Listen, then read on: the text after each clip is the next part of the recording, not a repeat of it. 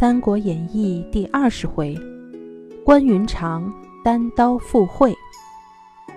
上一回合我们讲到刘备得了西川，孙权听说了这个消息，就打算要回荆州。他派了诸葛亮的哥哥诸葛瑾到西川，称他的家人都被囚禁了，只有归还荆州，才能亲人团聚。孔明见哥哥哭得伤心，也流着泪向刘备求情。刘备同意把长沙、零陵、贵阳三郡归还。孙权派人去接收，关羽却执意不还。孙权大怒，鲁肃说道：“我准备请关羽过江来喝酒，宴席上劝说他归还三郡。”如果他同意就算了，如果他不同意，就杀了他。孙权答应了，还派甘宁带兵埋伏在江边。关羽收到请帖，明知道这是一个鸿门宴，却豪爽地答应了。第二天，他让关平带五百水军做好准备，一见对岸红旗摇动，就前去接应。然后他带了周仓和八九个随从来到江东。鲁肃远远看到关羽没带兵马，喜形于色，亲自到江边迎接。席间，关羽谈笑风生，神色自如。鲁肃见他高兴，就说道：“刘皇叔已经同意归还三郡了。”将军应该照办才是啊！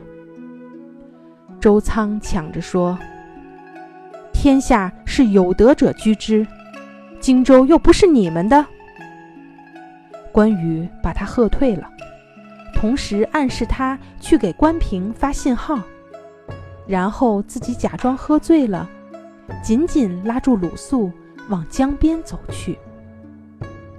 江东的人怕伤害了鲁肃。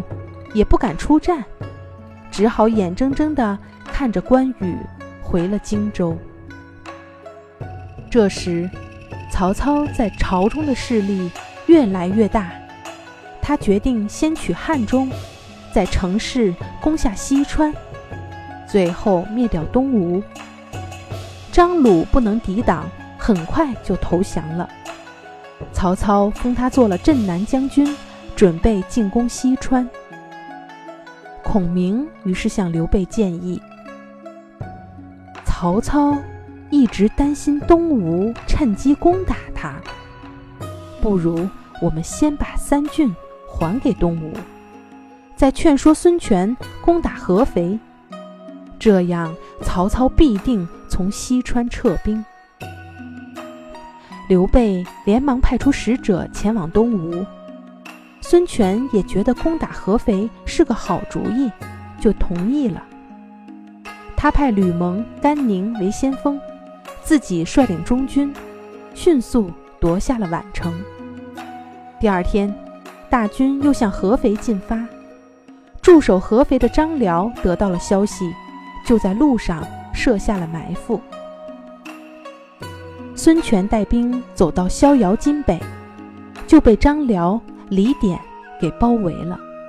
混战中，凌统护着孙权杀到了小石桥边，但小石桥已经被拆毁了。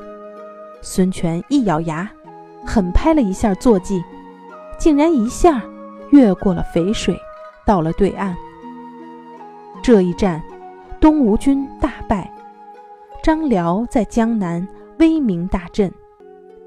孙权回到了濡须，整理军队，再度杀了回来。曹操知道后，亲率四十万大军赶来救援。曹操和孙权在濡须僵持了一个多月，谁也没有大获全胜的希望。为了百姓的安危，孙权向曹操求和。曹操觉得自己一时也攻不下江南，就同意讲和，双方各自班师回朝。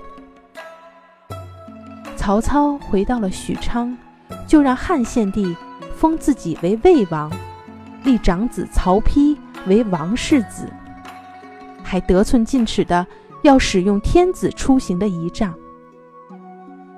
这年冬天，鲁肃去世，张飞、马超屯兵下边。曹操大怒，就派曹洪带兵五万，帮助夏侯渊把守东川。他自己留在许昌，封夏侯惇等做了大官，压迫朝中反对自己的人。从此，曹操对朝政的把持就更厉害了。这个回合的故事讲完了，在和刘备。曹操抗衡的对手中，孙权是十分年轻的，可是他聪明豁达。虽然刘备一再赖着荆州不还，但当诸葛亮提出攻打合肥的建议后，他还是同意了。和曹操打了一个多月，觉得没有希望获得胜利以后，他主动求和。面临各种情况的时候。孙权能抛开个人的喜恶，不计较表面的得失，从大局出发采取行动，这是十分难得可贵的。